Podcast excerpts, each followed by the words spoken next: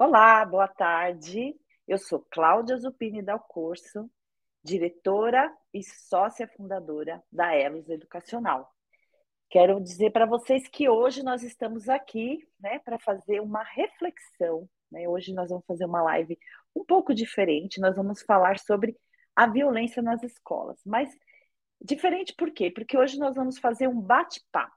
Né? Nós vamos fazer um bate-papo sobre esse fenômeno, especificamente sobre esse fenômeno que está acontecendo aqui, que está inquietando, está trazendo muita angústia para todo mundo, né? não só para os nossos educadores educadoras, como também para as famílias, né, para os próprios estudantes.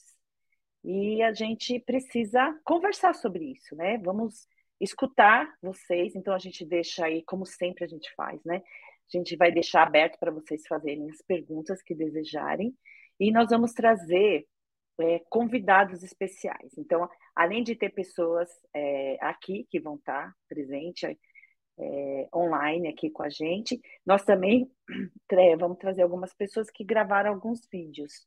Então, nós vamos trazer especialistas que vão falar sobre o assunto, mas também vamos dar vozes para estudantes, professoras e para mãe, né, para as mães e para, inclusive, para um avô hoje que vai também dando a sua, fazendo o seu posicionamento. Então a gente quer dar é, voz para toda essa comunidade, né, todo esse ecossistema que faz parte aí, que está sofrendo com esse momento diferenciado que a gente está vivendo. Então, por isso que eu estou falando que a nossa live hoje vai ter esse caráter um tanto quanto diferenciado, esse bate-papo. Porque, afinal de contas, a gente não tem respostas né, prontas né, para tudo isso. Por isso que vai ser assim. Então, para começar, eu gostaria muito né, de apresentar aqui nossa, as nossas duas convidadas que vão estar é, com a gente, né? Então, primeiro é a nossa coordenadora de projetos, a Elaine Stella. Ela é ela tem uma vasta experiência né, com jovens de ensino médio, porque ela já trabalhou com esses jovens de ensino médio, é, é, desenvolvendo habilidades socioemocionais. Então, por isso que a gente convidou, além de ser uma pessoa é, com essa experiência toda com educação, ela tem essa especificidade. Mas ela vai falar um pouco sobre isso, mas eu quero que ela se apresente também.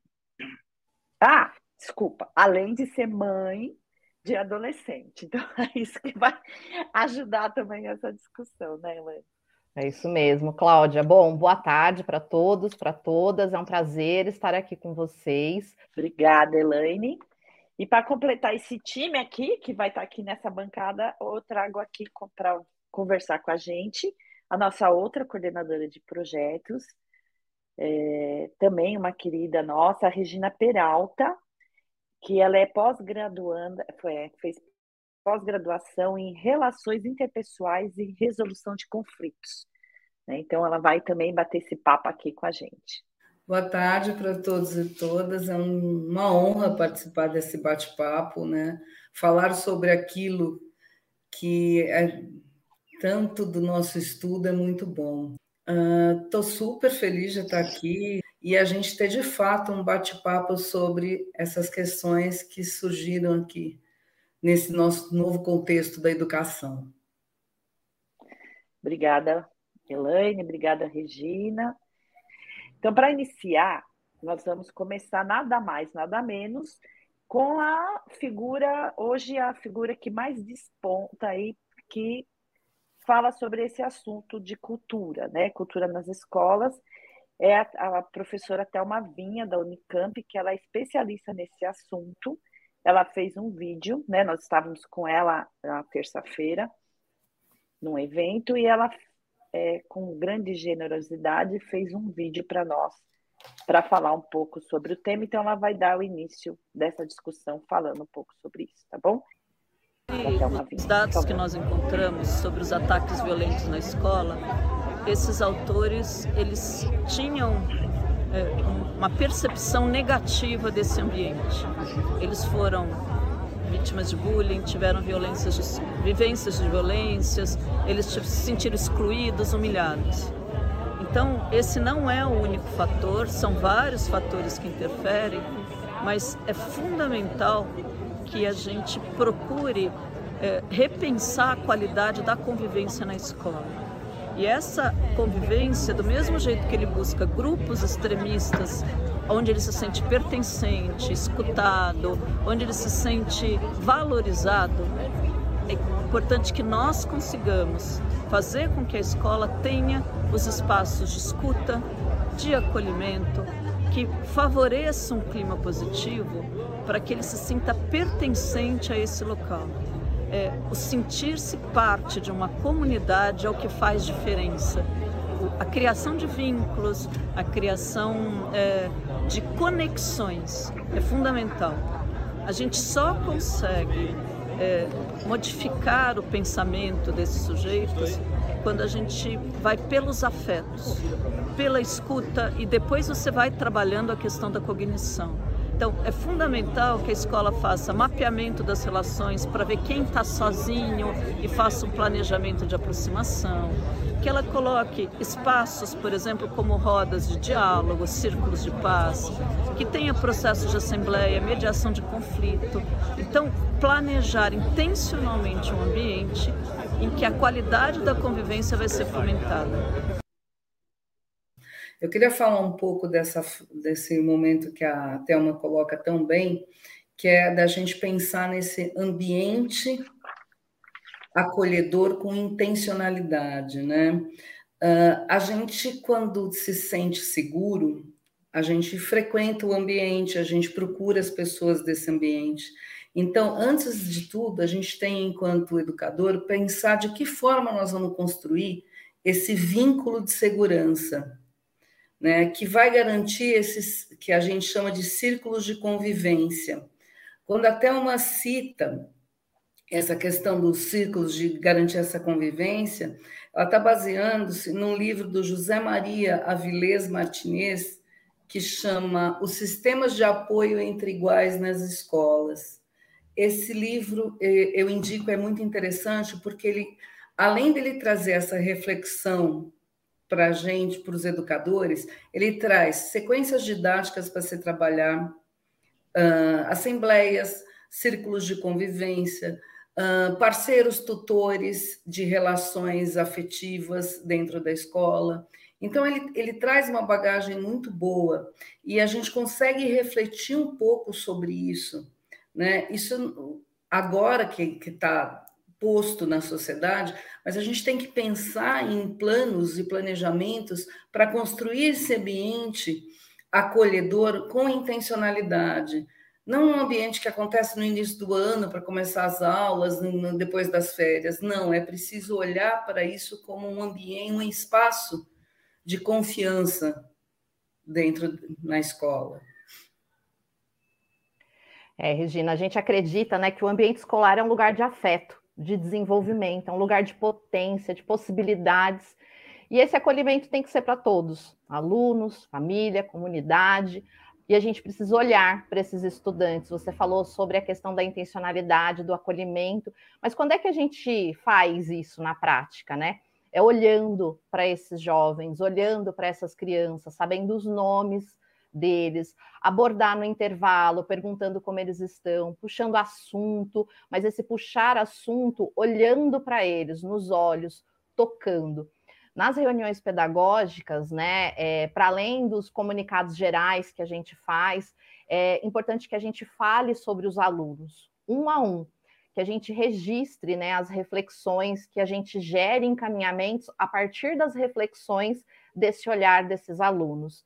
Então, são essas pequenas ações que vão criando vínculos, que vão criando conhecimentos sobre é, essas pessoas que estão envolvidas ali no nosso cotidiano escolar e que facilitam né, essa aproximação e que podem aí transformar essa realidade que a gente está vivendo hoje. Isso mesmo, gente. Tem o, ela, a Thelma ela vai falar de três aspectos, né? Se vocês é que passou rapidamente, não sei se nossos, nosso público aqui conseguiu captar, mas é a parte de escuta, né, afeto e cognição. Então, são três aspectos que a gente não deve desconsiderar. Então, ao mesmo tempo que eu faço esse planejamento intencional de ambiente, que eu organizo, que eu faço essas rodas, que eu trago esses alunos, esses estudantes. Isso que a Ilane falou, de chamar pelo nome, de considerar o afeto, a gente também não pode desconsiderar a questão da aprendizagem. A escola, ela possui, né, ela, ela, qual é o foco dela? A intencionalidade dela é fazer com que os nossos estudantes aprendam. Então, é muito importante a gente é, fazer com que eles é, realmente consigam aprender. Então, o aluno que se vê desmotivado, que ele vai para uma aula, que ele não entende nada que está acontecendo, que ele, que o professor fala e aquilo não faz conexão com a vida dele, que ele, ele é, um, é uma, é uma sequência de, de algo desmotivador, de que não tem conexão com a sua vida cotidiana, que ele não tem é, projeto de vida, que ele não vê algo que vá fazer relação com. faz sentido para ele, né? que ele vê alguns alunos se dando muito bem e ele não, não conseguindo alcançar nada, né? uma série de reprovações, isso vai fazendo com que ele se desmotive totalmente. Então, a, o, a gente precisa é, engajar esse aluno tanto né, no comportamento, engajar nesse, nessa, nessas condições, como também cognitivamente. Ele tem que ver sentido naquele lugar, naquele espaço. Então, por isso, a, a, a pandemia fez com que as coisas ficassem pior né, na situação da escola em relação à aprendizagem, e a gente tem que tentar resgatar isso ao máximo. A gente sabe que as condições são precárias, mas a gente não pode desistir. Né? A gente tem que trazer esses alunos, tem que pensar na recomposição das aprendizagens, tem que trazer esse aluno para a aprendizagem. Então, isso, isso é muito importante, né? O afeto é importante, a escuta é importante, mas a aprendizagem está no centro da discussão, a gente não pode esquecer disso. Porque ele tem que perceber que ele entende esse mundo, como que ele, ele compreende esse mundo, como ele lê esse mundo. Para isso, ele tem que aprender. Não adianta, o aluno analfabeto não tem as mesmas oportunidades que um aluno alfabetizado. Então, a gente não pode esquecer isso de forma alguma. Né? Então, trazer a aprendizagem para o centro é isso que eu, pelo menos, acredito que é muito importante. A gente não pode esquecer disso. Né? Acho que a, é, a mensagem é, da Telma é muito importante. Esse fenômeno que a gente está vivendo é algo muito específico. Nós não podemos nos deixar abalar achando que tem vários, né? Que parece que que essa é uma situação assim, teve um pouco de contágio, né, que as pessoas estão chamando, mas isso não é algo assim é, grandioso ao ponto da gente dizer que vai fechar as escolas, que vai acontecer tudo isso. A gente tem que ser bem maior que tudo isso, né? A violência que acontece na escola é algo que já existe há muito tempo, né? Esse é um momento bem específico. E agora a gente vai trazer a nossa gerente, né, da, da Elos Educacional, a professora Janaína Souza. Ela é doutoranda pela PUC São Paulo e ela é especialista em cultura antirracista. Então, ela vai falar agora para a gente um pouco sobre esse assunto também. E eu vou pedir para o Michael colocar aí o vídeo da Janaína Souza, por favor. Acontecimentos nos trazem essa sensação de medo e a necessidade de ações urgentes, o que é legítimo. Mas nós precisamos pensar que para estabelecer uma cultura de paz nas escolas, nós precisamos de planejamento e ações também para médio e longo prazo. Como nós estamos combatendo as pequenas violências que se instauram no dia a dia ali da escola? Bullying, racismo, e outras pequenas violências que vemos cotidianamente acontecer, como o nosso projeto político-pedagógico aborda essas questões? Que tipo de formação estamos oferecendo aos nossos professores? Como o nosso currículo extrapola os conteúdos curriculares é, oficiais para abordar essas questões junto aos alunos? É muito importante pensar que tudo isso precisa ser trazido para a discussão porque quando nós silenciamos, nós também estamos cometendo uma agressão. Então nós precisamos pensar se nós queremos uma escola que somente seja influenciada pelos valores da sociedade ou se nós queremos uma escola que possa formar alunos que influenciem nesses valores da sociedade. Que escola você quer?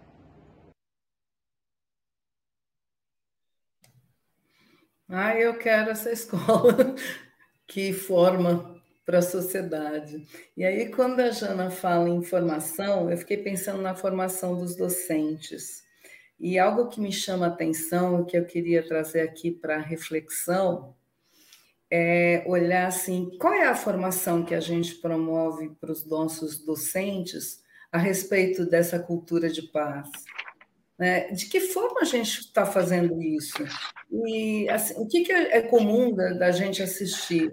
A formação dos docentes com foco no desenvolvimento cognitivo dos nossos alunos, como eles aprendem, de que forma eles aprendem. Agora, a gente fala muito pouco sobre o desenvolvimento moral, como é construída a, a questão moral no ser humano. Quais são os estágios da moralidade que ocorrem? Quando a gente tem isso claro, a gente consegue entender uma ação passiva, uma ação submissa, uma ação agressiva dos nossos alunos, porque a gente sabe em que momento do desenvolvimento moral ele está. E o que, que a gente pode fazer de boas intervenções para melhorar isso, para modificar esse estado. Mas se isso não é posto, isso não é posto nas, nas faculdades de pedagogia, como é que a gente consegue ampliar isso para o olhar de cada educador? Né? Então, quando a gente pensa em formação de professores, a gente tem que começar a olhar para qual é a formação que nós estamos trazendo.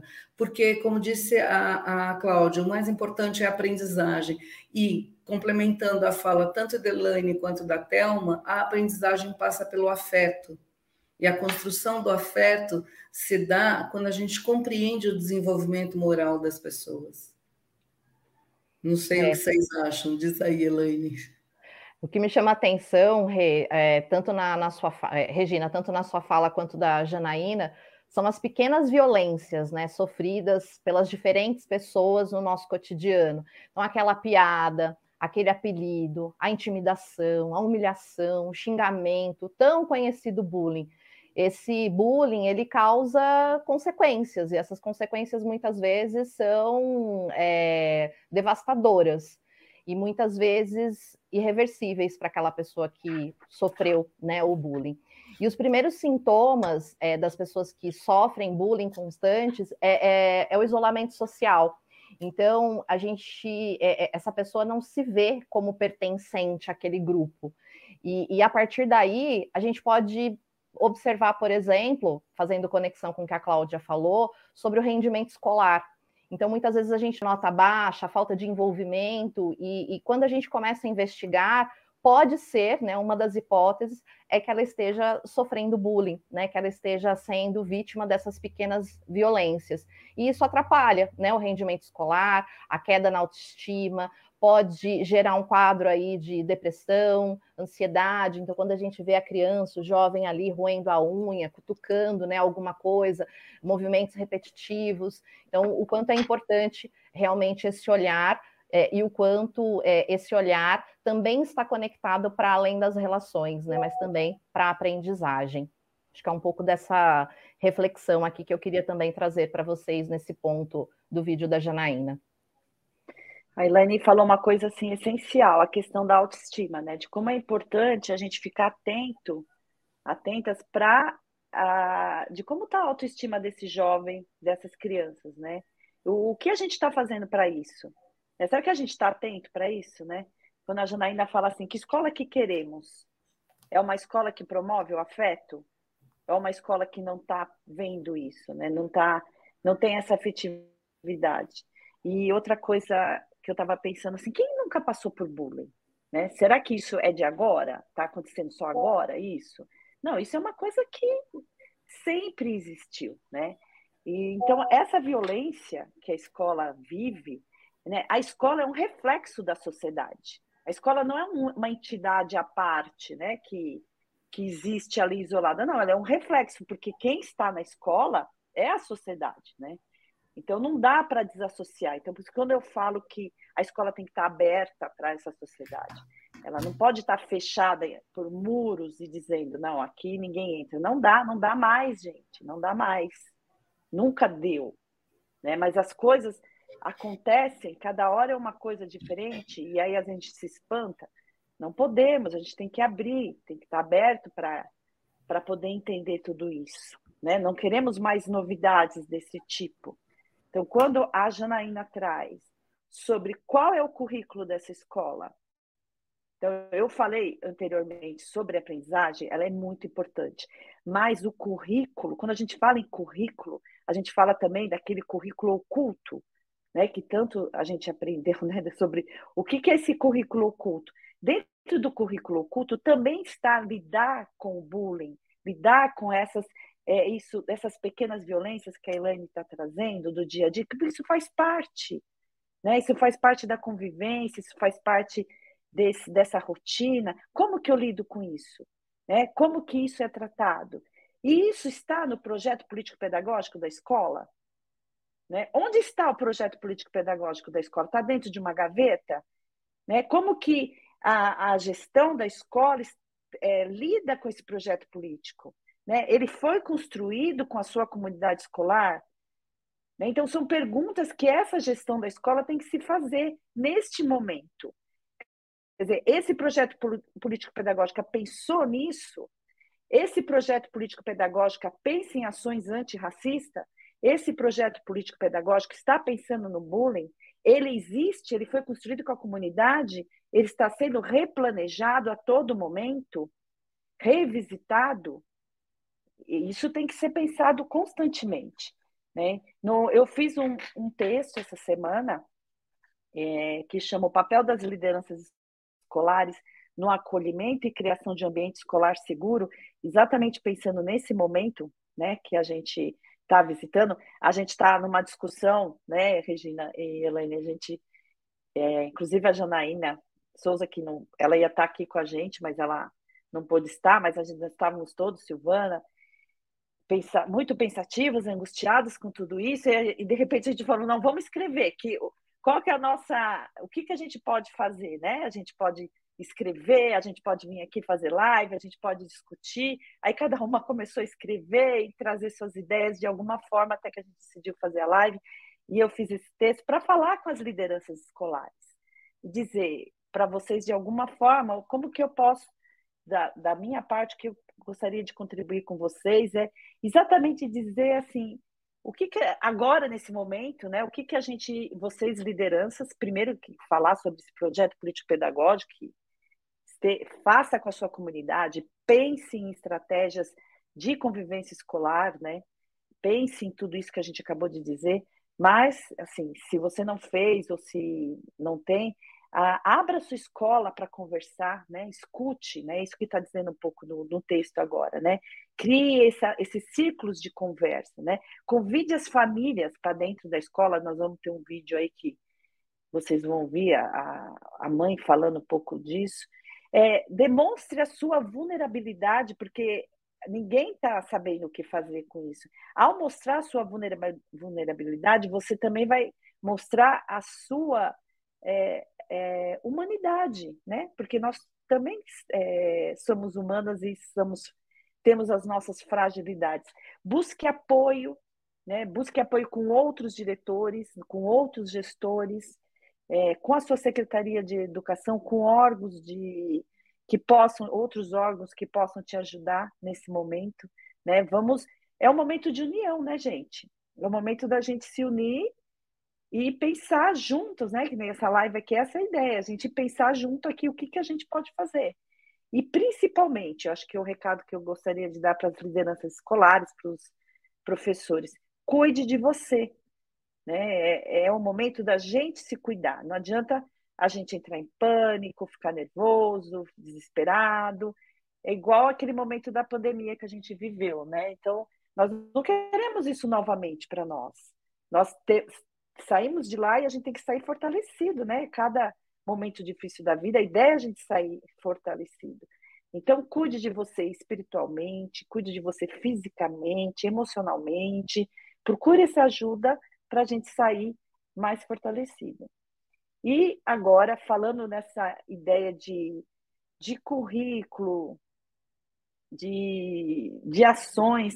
A gente convidou uma hoje, né, aqui agora, para falar com a gente como professora, mas ela não é só professora, ela é uma queridíssima de todas nós.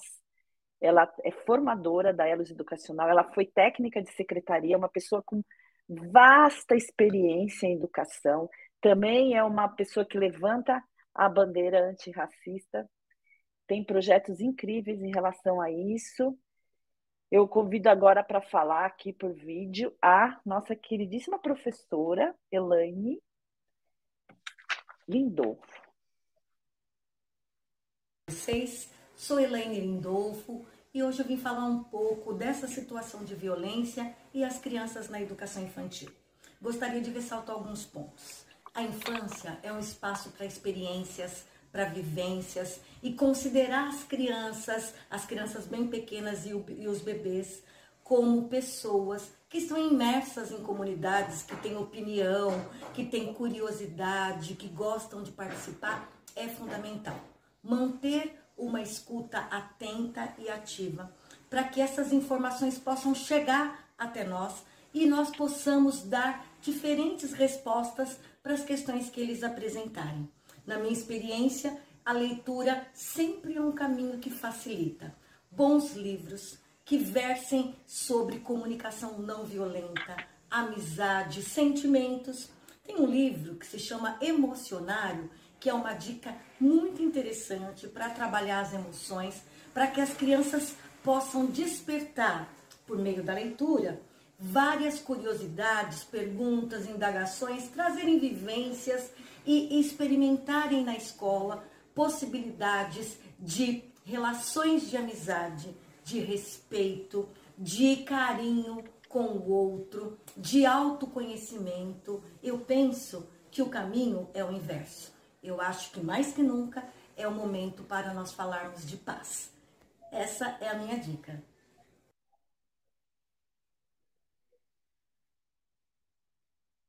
Sem áudio, Elaine. Eu só estava dizendo que ela, era, ela é maravilhosa.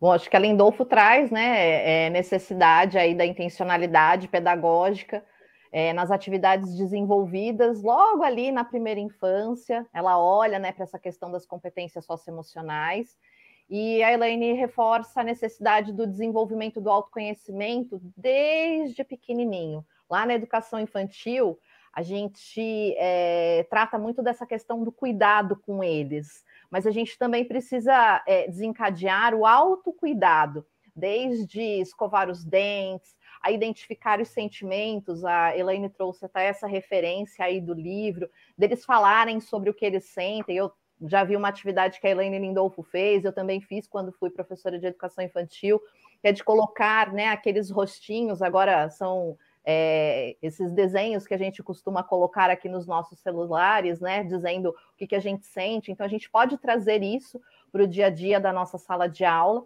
olhando para as crianças, e acho que para a gente, né, enquanto adulto, a Cláudia falou da questão é, da gente mostrar as nossas vulnerabilidades. Tem um livro que eu gosto bastante, da Brené Brown, que é A Coragem de Ser Imperfeito. Então, para além é, das crianças, né, de, de olhar para as emoções, acho que a gente também, enquanto adulto, independente do lugar que a gente ocupa, né, eu me apresentei como educadora, como mãe, e para esses dois lugares que eu citei agora, eu preciso também é, refletir né, sobre as minhas vulnerabilidades, sobre as minhas imperfeições, sobre como eu posso melhorar e continuar nesse processo de autoconhecimento que começa lá, né, quando somos pequenos e vai até o fim da nossa vida. Acho que é um pouco dessa mensagem aí que a Elaine me trouxe por meio desse vídeo maravilhoso.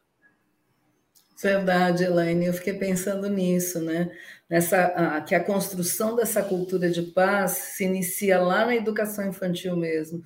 É lá que são os primeiros conflitos que ocorrem, é o momento onde a criança tem que aprender a entender sentimentos, né? E o quanto a gente precisa estar aberto para esses conflitos. Né? Não é simplesmente chegar para a criança e dizer pede desculpa porque o seu amiguinho mas entender o porquê desse conflito. Ele precisa tomar consciência do que ele fez, né? E, e é aos pouquinhos, sim, é parando para conversar, ele entendendo o que, que ele provocou no outro, é explicando, explicitando esse sentimento, né? Como foi dito, a aprendizagem se constrói pelo afeto, né? E eu acho que a gente tem que cuidar muito enquanto educador para não evitar o conflito. O conflito é importante nas relações sociais, ele faz parte, ele precisa acontecer. O que ele não pode acontecer é o desrespeito. O conflito existe, e aí ele tem que ser baseado em respeito. Né? Eu discordo de você, eu concordo com você, mas em nenhum momento eu tenho que te desrespeitar porque você pensa diferente do que eu penso. Eu acho que é esse o cuidado que a gente, enquanto educador, tem que trazer para os espaços escolares, para as rodas de conversa, para os momentos de parque, na hora da, do, da refeição dos pequenos né, ensinar o tempo inteiro sobre a convivência. A gente só constrói uma cultura de paz quando a gente olha para a convivência. É, não tem nem muito o que comentar, porque a Elaine já falou, a, a Elaine Lindolfo, né, que tem muitas Elaines aqui, ela já disse tudo, eu sou super fã, tem aquela história de super fã, eu sou super fã da Elaine, e eu gosto muito é, essa essa valorização que ela dá da educação infantil, porque às vezes eu acho que a educação infantil sempre fica muito de lado e ela traz essa essa questão da aprendizagem que eu tanto apoio, né, que eu acredito, ela consegue trazer o afeto junto com a aprendizagem e, e o que eu mais amo nela é que ela mostra, né? Ela é aquela pessoa que sabe que faz e põe a mão na massa e faz acontecer. Agora, gente, está na hora da gente ouvir as mães, os estudantes, o vô, né? Esse daí vai fechar o nosso encontro. Mas vamos ouvir uma estudante do ensino médio. Nós vamos ouvir agora a Laura. Vamos ver o que ela tem para dizer para a gente. Laura, eu tenho 15 anos, eu estou no primeiro do ensino médio. Eu vim aqui falar é, minha opinião sobre os ataques que ocorreram nos últimos dias nas escolas aqui no Brasil. Uh, enfim, muito triste porque a escola é um ambiente que supostamente era para ser seguro e que a gente se sente confortável lá e é um lugar de confiança. E, bom, eu, eu como estudante fico assim com um pouco de preocupação, porque você nunca sabe quando isso pode acontecer. Enfim, dá para ser evitado, mas é algo que é, choca e que vem, enfim, ninguém tá preparado, né? E, bom, as informações que eu tive, a maioria das informações, na verdade, que eu tive em relação a isso foi a partir da internet, foi a partir da rede social, é, enfim, TikTok, Instagram, enfim, redes sociais em geral, no geral. É, e eu acho que as redes sociais, elas podem em muitos momentos piorar essas situações, porque é, aumenta a visibilidade, enfim, as pessoas têm mais acesso a essas informações e começam a criar tanto teorias como muitas pessoas se inspiram, né, nesses casos. E, enfim, eu vi, né, na internet que estava sendo criado um grupo, enfim, em relação a isso, de muitas pessoas se juntarem para fazer um grande massacre é, acho que dia 20, é, dia 20. E, bom, isso é muito triste, né? Ver as pessoas fazendo isso, é, não pensando na vida do outro. E é isso. A Laura, muito gracinha, Laura, né? Falando com a gente. Como é bom escutar os nossos alunos. Acho que a gente tem que escutar os jovens falando, mostrando o que eles têm para dizer. As escolas têm que colocar os alunos né, para falar, sendo protagonistas, eles têm que se sentir pertencentes. E eu quero trazer uma fala da, da Laura aqui, quando ela fala assim: ninguém está preparado. Eu já tinha dito lá na frente, né, lá no começo, dizendo assim que ninguém estava preparado, os diretores não estão, e falei um pouco de como que eles podem, é, o que eles poderiam fazer, né, procurar ajuda, né, é, se unir, abrir escola, ouvir, mas eu também acho assim que os adolescentes não estão preparados, não estavam preparados para isso. Né? As mães não estavam preparadas para isso, ninguém. Quando eu falo ninguém, eu estou falando ninguém também, todo esse ecossistema, né? Toda a comunidade escolar não estava preparada. Então, a, as nossas, a mudança na sociedade, ela está muito rápida. Né? Então, o acesso às redes sociais, acesso à comunicação, né, acesso a esse mundo de informação é, é muito constante e muito rápida. Como eu me aproprio de tudo isso, né, como isso está acontecendo, é dinâmico. E eu não sei o que pode acontecer. Então, eu não estou. Ninguém está preparado para tudo que há de vir. E muito rapidamente. Né? Então, por isso que a gente tem que se unir. Né? A gente tem que falar, a gente tem que fazer esse coletivo, né? É formar coletivos. Porque no fim, gente, eu, no que eu acredito, que nós queremos o melhor. Os pais querem o melhor para seus filhos. Os alunos querem aprender, os alunos querem um bom emprego. No fim é isso. Os professores querem que os alunos aprendam, a escola quer fazer o melhor trabalho. No fim é isso que todo mundo quer. Né? É nisso que eu realmente acredito. Né? Então nós precisamos nos unir, porque realmente nós não estamos preparados. Né? Não existe, não tem curso para se preparar para tudo isso que pode acontecer. Né? Que, é... Queria ouvir um pouco ah, o que, que vocês acharam aí da, o que me chamou a atenção na fala da Laura foi essa questão assim, a escola uh, é um lugar que deveria ser seguro, né? Esse medo dela de não ter mais esse lugar seguro, né? Uh, que é um lugar de confiança e que eu acho que é um medo que está passando por todos nós, né? Não dá para acontecer nada nesse espaço que é um espaço seguro, que as suas as famílias acreditam e deixam seus filhos. A gente, enquanto educador, faz questão de estar dentro desse espaço, né? E a comunidade no entorno quer que exista esse espaço de educação. Então a gente precisa cuidar muito disso, né? E garantir. Eu vi um trecho aqui de uma fala desse que, as, que os jovens estão com receio né, e que a gente precisa dar espaço de fala. E eu queria ouvir um pouco agora de você, Elaine, sobre esses jovens. Pois é. E, e para além dos jovens, tá, Rê? Acho que a gente pode falar da gente, a gente pode falar da gente enquanto cidadão, a gente pode falar da gente enquanto mãe, pai, avô, avó. É, eu queria trazer a reflexão do quanto a gente vem consumindo informação, sendo jovens, adultos, crianças, enfim, quanto tempo a gente fica em frente às telas, mas que tipo de coisa a gente consome? Pense aí, como família, será que eu estou olhando para os sites que os meus filhos estão navegando, as páginas, as pessoas que eles estão seguindo no TikTok, no Instagram? Que tipo de jogos que ele está usando? O problema não é o computador, o problema, problema não é a internet ou videogame, mas sim como eles são utilizados. É, a BNCC ela traz uma questão é, bem interessante, focada aí na questão das competências digitais. É, é uma das oito competências essenciais para o desenvolvimento ao longo da vida. Então vejam só como ela é necessária. E ela é necessária para quê? Para comunicação, para os relacionamentos, para a vivência cultural, para o desenvolvimento de atividades produtivas na nossa sociedade. Mas como é que a gente está lidando com essas competências digitais? Hoje a gente tem muitas informações, mas a gente tem pouco conhecimento. Porque para obter conhecimento, a gente precisa ler, a gente precisa refletir, a gente precisa se aprofundar, a gente precisa criticar. E hoje as fake news estão assolando a nossa sociedade. As mentiras elas ganham fama em segundos e viram verdades absolutas com a mesma rapidez. Então a gente vê uma notícia, já sai espalhando sem entender se aquilo é certo ou não, se aquilo é verdadeiro ou não.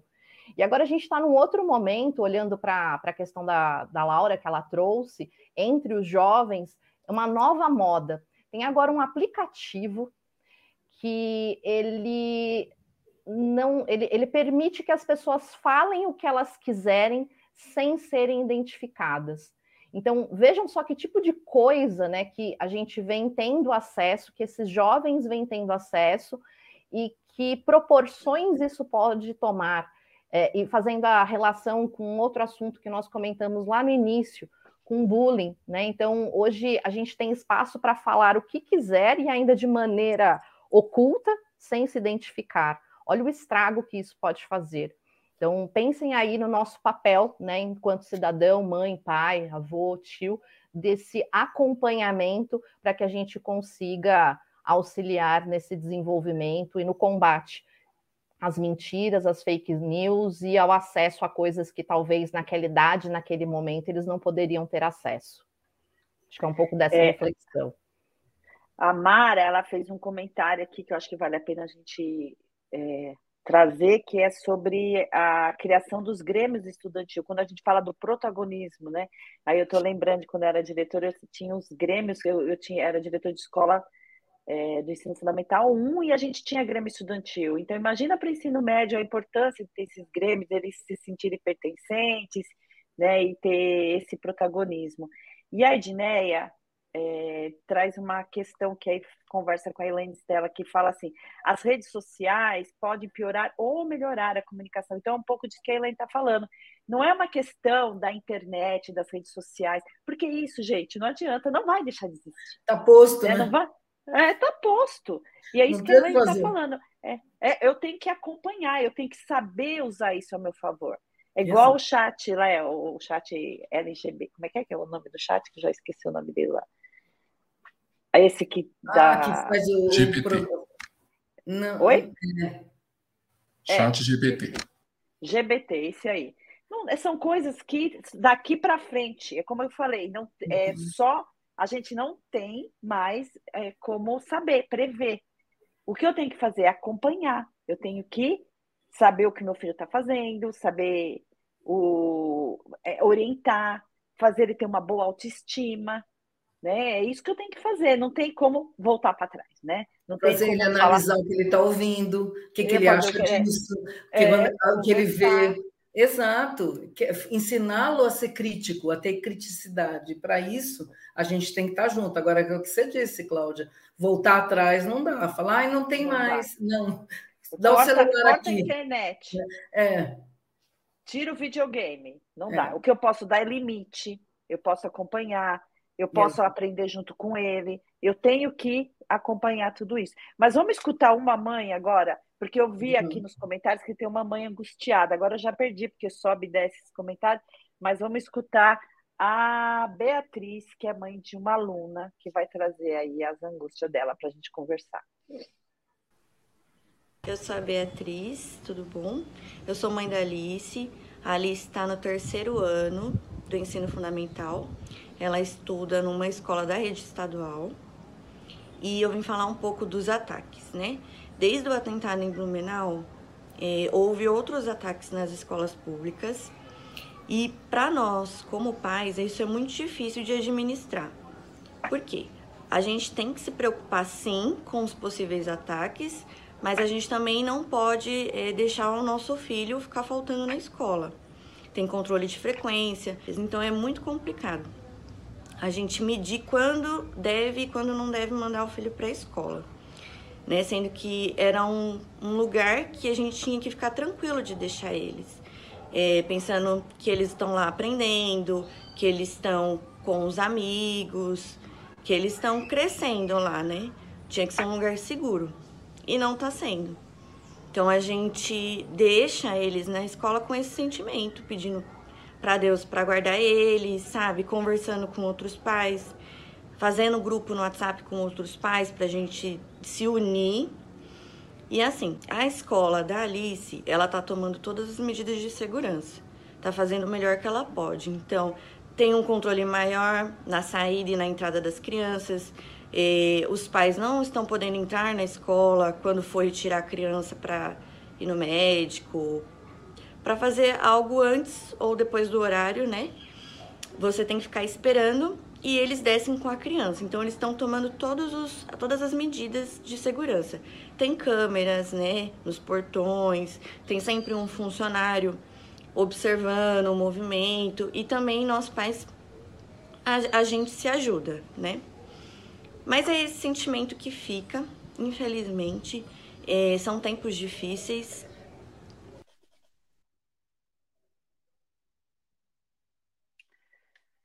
E aí, Regina? São tempos difíceis, eu, eu gosto dessa fala. E aí ela me fez lembrar uh, da época da pandemia. Lembra quando a gente teve, as escolas tiveram que pensar num plano de contingência? Nesse contexto que a gente está tendo de violência, com certeza a escola que ela mesma citou fez um plano de contingência, informou as famílias, teve esse cuidado de, olha, vamos fazer assim, assado, agora não entra na escola, espera no portão, a gente traz a criança. Tudo isso pensando exatamente nessa questão da segurança, né? Uh, agora, a gente está nesse momento das emergências, do plano de contingência para essa ação de segurança. Mas a gente precisa pensar, enquanto está tendo esse plano, o que, que a gente, enquanto educador, vai fazer para dar a cultura da paz que a gente está buscando. Né? Então, para além de ter um plano de emergência, a gente precisa ter planos de ação efetivo, conversar mais sobre, ter uma reunião com os pais para falar desses medos, dessas inseguranças tão pertinentes frente a esse contexto. Né? Não basta apenas uh, fazer o plano de emergência. A gente já vivenciou um plano de emergência há pouco tempo atrás, frente à pandemia, e se vier uma nova pandemia, tá, a gente já tem mais recursos. Mas eu não preciso esperar a violência para começar a construir uma cultura de paz pelo contrário, eu tenho que valorizar essa cultura de paz, eu tenho que priorizar ela no espaço escolar. E é através de tudo isso que a gente já vem falando: diálogos com as famílias, diálogo com os estudantes, garantir espaço de fala, protagonismo estudantil. Isso tudo são marcas que vão fazer que a gente olhe para a nossa escola e resgate esse espaço de segurança que, como disse a Elaine, né, as fake news da vida está fazendo as pessoas perderem a segurança na escola. Ela ainda é um espaço seguro, sim, a gente está aqui para isso, para garantir isso. Não é, Elaine? É, Regine, acho que primeiro é preciso que dentro da escola tenha um clima de calma, né, por parte dos adultos, porque somos nós as referências. E a gente ficar se alimentando também de pânico, daqui a pouco as escolas vão ficar vazias. Antes da nossa live, inclusive, estávamos falando sobre isso, né? O dia de hoje, por exemplo, as escolas, muitas delas estão vazias. Então, acho que a, a, o meu reforço aqui vem muito nessa linha da comunicação, que a Regina tanto trouxe, né, de compartilhar as informações, então, do, do o que a escola está pensando, como é que a escola está se organizando, e informar isso para as famílias, é, e também pensar junto com as famílias possibilidades, estratégias, protocolos. Mas antes de chamar essas famílias, é importante que a gente esteja preparado, que a gente tenha estudado e que a gente tenha dialogado dentro das escolas. Acolher os professores, né, os funcionários, validando os sentimentos, entendendo que eles também estão sendo afetados por esse clima e que também precisam desse espaço de escuta. É, o ano passado nós é, escrevemos um texto, inclusive, que fala né, sobre essa questão do acolhimento, do cuidado com o professor, porque o que, como que a gente cuida de quem cuida? Então fica aí essa dica também do texto para vocês. É, e a Angelina Santana Moreira disse que, como mãe, fica muito agoniada né, quando deixa seus filhos na escola. Ela tem uma filha de 10 anos que fala que ela e os amiguinhos ficam pensando que vão fazer se acontecer alguma coisa na escola. E o que, que a, a gente tem que, que fazer, né? Se essa, se essa criança e mais os amiguinhos fossem ouvidos, né? Se tivesse, é isso que a Elaine está falando, precisa ter esse espaço de escuta, precisa ter comunicação, né? Precisa eles precisam ser ouvidos. Né? Se eles falassem com a professora, com a diretora, com a coordenadora, com, né? se eles verbalizassem isso, né? talvez essa angústia é, passasse, porque na verdade é isso, é conversar, é falar sobre isso. É igual quando aqueles momentos de guerra que eles escutam na televisão, né? essa possibilidade de conversar e entender o que está acontecendo, elaborar. Então, quando eu falo sobre isso, eu elaboro isso. Eu dou nome, eu nomeio, eu nomeio esse sentimento, né? Eu consigo interpretar é, é, essas coisas da sociedade, o que está acontecendo. Então, quando a Laura fala assim, eu não, ninguém está preparado, ninguém está preparado, mas eu preciso falar para poder elaborar isso que ela está falando, comunicação. E outro ponto que eu queria trazer aqui é sobre essa questão da. É, parece que se eu pôr uma segurança na porta da escola, eu vou resolver tudo. Isso é, isso não, gente, não vai dar certo, não vai resolver. Várias pesquisas já comprovaram que colocar uma segurança armada dentro da escola não resolve. Ao contrário, as pesquisas nos dizem que a escola sem muro, a escola onde a comunidade se sente pertencente, que a escola é aberta, que a escola que a comunidade é ouvida, que a família está na escola, essa é a escola segura.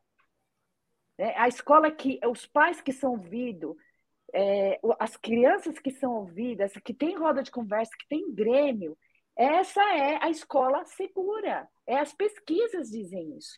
Então é uma ilusão achar que eu pôr uma, um policial armado dentro da escola eu vou resolver todos os problemas. A gente está fazendo um retrocesso. Né? Eu sei que é difícil nesse momento dizer isso, mas é a verdade. Né? É a pura verdade. E eu queria dar um depoimento aqui. É, eu fui diretora de uma escola, comigo, eu e a Silvana, eu fui diretora, ela foi minha coordenadora, então ela me ajuda a não mentir sozinha, que ela e mais um monte de gente que, me, que nos conhece, de 1.200 alunos. A escola estava na periferia da cidade, no, com várias questões de violência ao seu entorno. A escola não tinha muro. E nós fizemos todo esse trabalho que eu estou falando para vocês. E nós, é, eu posso garantir para vocês que isso colaborou muito em relação à violência. A gente não tinha esse problema. E nessa escola, a polícia, existiam acordos de que a segura, policiais não iam para lá. E em vários lugares desse país, as polícias não vão, não chegam, não têm acesso. E o que eu faço em relação a isso? Ninguém vai? Não tem escola? Não tem professor? Não tem nada? Não, não dá, gente. A gente tem que ir para esses lugares. Tem que ter educação nesses lugares. Então, o que, que eu faço? Então, a gente precisa acreditar que é possível fazer uma escola sem muros, é possível fazer uma escola onde o pai é ouvido. A gente precisa entender a cultura local, né? saber ouvir aquela comunidade. E uma coisa muito séria disso que você está falando, Cláudia, é que quando você delega a outro a tua função, você perde a credibilidade. Não é, a gente não tem que trazer a, a, a polícia para dentro da escola. A gente tem que se, se fortalecer enquanto educador e sentar com a comunidade que nem você fez e discutir problemas e abrir espaço para fala e para escuta, né? Não, isso é da, isso é pedagógico. Isso não é de segurança. Não é um advogado, um delegado que tem que fazer isso. Somos nós, educadores. É entender que nem eu, quanto diretor, eu sabia que eu não ia resolver o problema do tráfico que tinha no meu entorno. Mas eu trabalhava com os filhos deles. E a minha função era fazer com que eles aprendessem. Eu não tinha essa intenção de resolver o problema do tráfico. Mas eles sabiam que a minha intenção era fazer o melhor que eu podia para que aqueles alunos aprendessem. E isso demonstrado, e isso colocado, a gente consegue fazer um trabalho legal, que não é o, o nosso norte aqui dessa live. Mas eu só queria deixar pra, claro para vocês que isso é pesquisa. Né? Nós não estamos falando isso do nada, tá? Mas eu quero trazer agora para vocês uma preocupação de um avô que é muito legítima para a gente trazer aqui para nossa discussão. Ah, é, o Roberto avô Gamba. tem nome, ele chama Roberto. Eu estou aqui para comentar sobre o assunto do momento, que é uma polêmica muito grande que está acontecendo. Eu sou avô de cinco netos, todos os meus netos são estudantes. Eu tenho uma netinha de seis anos e o mais velho de 22. E no meio desse tem neta de 14 anos, de 13 anos, 9 anos. São idades diferenciadas, mas o risco que está se tendo dentro das escolas é o mesmo. É, eu estou muito assustado com tudo isso que está acontecendo, pelo seguinte, eu sou do tempo que eu ia para a escola sozinho, com sete anos de idade, e voltava. Os meus pais tinham uma preocupação muito grande em relação como que eu agia fora e dentro da escola. Hoje em dia parece que os pais não estão se importando muito com esse tipo de coisa, não. Os filhos estão fazendo o que bem entende, os pais perdendo totalmente o controle. Por isso a gente está vendo os fatos que se acontecem. Apesar que não é só em criança, tem os marmanjos loucos, que é o caso que aconteceu aí, tá? Que é um desorientado, que eu acho que os vizinhos, a própria família deveria prestar atenção no comportamento de uma pessoa dessa e fazer uma denúncia já para a polícia. Perceber que a pessoa não é normal, é capaz de qualquer coisa, já ter um acompanhamento de alguma forma. Eu realmente estou com muito medo do que está acontecendo. Eu não sei o que falar para os meus netos. Falo aquilo assim dentro do que eu posso é, orientar eles. Mas a orientação só em si não tem. A segurança tem que estar lá na escola, dentro da escola, entendeu? A segurança tem que partir das próprias escolas do Estado, particular, outro que for. Eles veem aonde é a falha, aonde há as consequências do que pode ocorrer, o que não pode, e corrigir todos os erros para fazer o máximo de segurança possível. Que é de assustar? É. Eu realmente estou com medo de tudo que se acontece. Não só com os meus netos, com todas as crianças.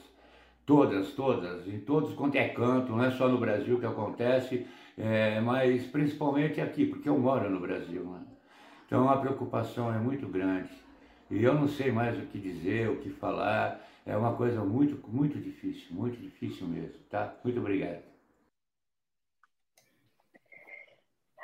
Bem, o senhor Roberto trouxe, assim, um resumo de, de todas as preocupações, né, de que a gente está vivendo. E eu queria destacar um pouco essa coisa desse conflito de gerações aí, né? Quando ele diz assim: no meu tempo, eu ia a pé para a escola. É, no tempo do senhor Roberto, não tinha tanto carro na rua, né? Então era mais fácil ir a pé para a escola. Né? Hoje já não dá mais para a gente deixar os nossos filhos irem a pé para a escola. É, os perigos são outros.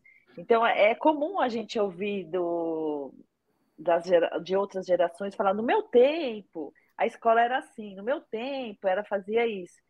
É, só que, as, é como eu já tinha dito, né, as mudanças na nossa sociedade elas são muito rápidas. Muito, muito, muito rápidas. Então, os nossos tempos não são os mesmos. Eu não posso deixar meu filho, apesar de eu não ter mais filho dessa idade, né? Mas não dá mais para deixar as nossas crianças brincar na rua. Não dá. Por várias razões. Salvo se eu moro numa chácara, num sítio, mas na cidade não dá mais. Né? Então, é, são outras gerações, outras situações. Hoje eu tenho a tecnologia que não existia no passado. Então, as crianças possuem outras interações, outros meios de informação, outros meios de aprendizagem, e que não são o tempo do seu Roberto. É outro tempo. Né? Então, é, é complexo, é muito complexo isso, e às vezes até complexo para o seu Roberto entender. Né? Por que tão diferente? É diferente, é muito diferente. Apesar da escola ainda estar tá, tá ensinando com giz na lousa e com um atrás do outro, sentado igualzinho o senhor Roberto aprendeu, né? E fica aí uma reflexão para nós, né? Infelizmente, a escola ainda está na, do mesmo jeito que o senhor Roberto estava aprendendo. É, vou deixar isso para uma, uma outra situação. Ah, é, para uma outra live. Outra live. Mas a rua está diferente, a tecnologia está diferente, as relações estão diferentes, o consumo da informação está diferente, mas a escola continua com a lousa, continua com o giz, continua com as carteiras e a professora está lá, blá, blá, blá, blá, blá, blá. Vamos pensar um pouco sobre isso também. Mas não vou falar disso agora, deixa aí para a gente refletir. Mas outro Bom, ponto que eu quero trazer aqui, do senhor Roberto, quando ele fala assim, a gente precisa de segurança. E ele tá, a gente concorda com ele. A escola tem que ser o lugar mais seguro. Mas de que segurança eu estou falando? Né? É, é segurança emocional. A escola sempre foi um lugar seguro. A gente sempre deixou os nossos filhos lá com essa certeza que era um lugar seguro. Então, ela precisa continuar sendo esse lugar seguro que nós desejamos. Por isso que eu falo que quando eu deixo a comunidade aberta, né, a escola aberta para a comunidade, isso traz segurança, porque eu realmente acredito, várias pessoas, tenho certeza que vocês acreditam também nisso, que a família e a comunidade em torno da escola quer o melhor para aquela escola, porque é lá que está os seus filhos. Qual família não quer o melhor para os seus filhos, gente? Se tiver alguma família que não quer, é a exceção. O que nós estamos vivendo, é isso que eu queria trazer de mensagem para vocês, é a exceção. A regra é que a escola que nós desejamos, que nós queremos e que nós fazemos é a melhor e a mais segura que a gente quer que esteja e seja. Né? Eu acho que é isso que a gente quer deixar para o seu Roberto, para que ele saiba que a gente está vivendo momentos de exceção, né? que não vai ser a regra. Você não acha, Elaine? É, e ele, me, ele fez duas indagações ali, né, que me trouxe algumas reflexões. A primeira delas é o que, que eu faço? E para mudar esse cenário é preciso que a gente construa essa resposta juntos. A gente não tem uma resposta para dar para o Roberto, né? É fazendo o que a gente se propôs hoje aqui nessa live, que é ouvir as partes, é se abrir para conversas, mas também para essa escuta, é estudar, é entender, é, é fazer com que essa realidade ela possa se mudar né, de acordo com o que a gente for construindo. E para isso a gente tem que exercer muita empatia e muita escuta. Então, acho que esse vídeo do Roberto ele veio para fechar né, essa, essa, esse nosso diálogo. Uh, acho que ouvir né, um, um, um avô falando do, da diferença do tempo dele para o nosso, nos faz pensar sobre tantas coisas. A Cláudia trouxe essa questão da, da escola, que é a mesma, né, do seu Roberto aí, que tem mais de 60 anos, é a mesma que nós vemos muitas vezes, né? Tem até algumas eh, imagens que a gente costuma trabalhar em algumas formações que mostra uh, o quanto a escola, o espaço da escola não evoluiu. Então, fica aí essa reflexão também, né, da evolução da escola e da resposta ela não estar pronta, que a gente tem que construir essa resposta juntos. Concordo. A gente não tem respostas prontas, mas a gente tem muitas perguntas que nos movem, né? São, e o que a gente faz com elas, uh, a busca por elas. Uma coisa que chamou muito a minha atenção do seu, na fala do seu Roberto é quando ele fala assim: eu tô com medo. Né? A gente precisa falar sobre os medos. Uh, recentemente eu fiz um texto que é exatamente sobre isso. A gente precisa parar de dizer que está tudo bem, vamos continuar, vamos continuar, e refletir um pouco sobre esse sentimento, esse medo que está posto frente a esse contexto e a outros tantos que ainda virão. Então, por isso que a gente precisa sempre falar dos medos, né? E quando a gente fala em falar dos medos, é falar exatamente assim como o seu Roberto, eu estou com medo, eu tenho netos, e, e é lindo de ver a preocupação dele, não só com os netos, mas com as outras crianças e com esse país. Né? E, ou a gente para e conversa sobre esses medos e dá espaço para o medo da família, o medo dos alunos, dos nossos estudantes, o medo dos nossos professores, dos funcionários da escola, dos gestores, né? Um pouco disso que a gente está falando. É uma comunidade que está passando por esse medo, então vamos falar sobre isso é preciso parar e dar lugar de fala. Porque quando a gente dá um lugar de fala, a gente aprende a ouvir e dar um lugar de escuta. E pensar junto é muito mais fácil do que pensar sozinho. Do que decidir sozinho. Decidir em comunidade significa compartilhar os acertos, os erros, os medos, as incertezas e as certezas. Quando a gente diz isso é científico, é comprovado, é estudado, a gente tem certeza que não é colocar polícia dentro da escola que vai fazer, a gente estudou, a gente pensou sobre isso. Né? Eu acho que o que fica para a gente dessa live é esse cuidar de cada pedacinho do que está acontecendo no espaço escolar, mas sempre ter claro que ele é nosso. Esse espaço é dos educadores, é das famílias, é dos estudantes. É a gente que tem que decidir o que é melhor para a gente, para construir aprendizagens, aprendizagens cognitivas, aprendizagens emocionais, ou seja, a gente tem que estar junto. Então, realmente, a Elaine tem razão quando fala para o seu Roberto, a gente não tem resposta, não, mas a gente pode pensar junto num monte de caminhos. Né? E é o que eu acho que essa live faz, essa conversa e essa busca de caminhos. É isso aí mesmo.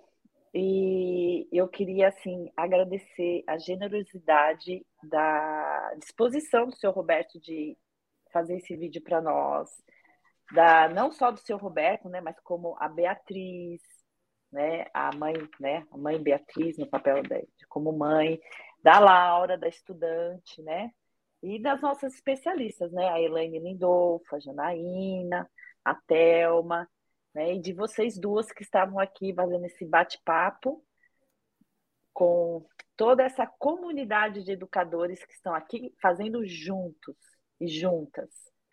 E foi incrível fazer essa conversa com todas vocês e todos. Então, agradeço imensamente. Eu acho que eu não devo ter esquecido nada. Vocês querem dar um tchau, Elaine, Regina? Eu quero agradecer o convite. Bate-papo é uma coisa ruim que a gente quase não gosta. Falar sobre aquilo que a gente quase não estuda muito também é ruim, né? Não, na verdade, agradecer essa oportunidade de trocar reflexões, de pensar junto. Eu acho que assim, a educação é feita disso, só assim que a gente aprende. Adorei ver esse monte de gente falando um monte de coisa, não sabia se eu lia, se eu falava. E agradecer todo mundo que fez os vídeos para a gente ter essa conversa. É isso aí, Regina. Queria agradecer pela oportunidade né, da Elos Educacional de proporcionar esse espaço. Então, mais uma vez, obrigada. Um grande beijo, muito afeto para vocês e vamos enfrentar esse medo juntos e juntas. Até mais, gente. Obrigada. Um grande beijo. Tchau.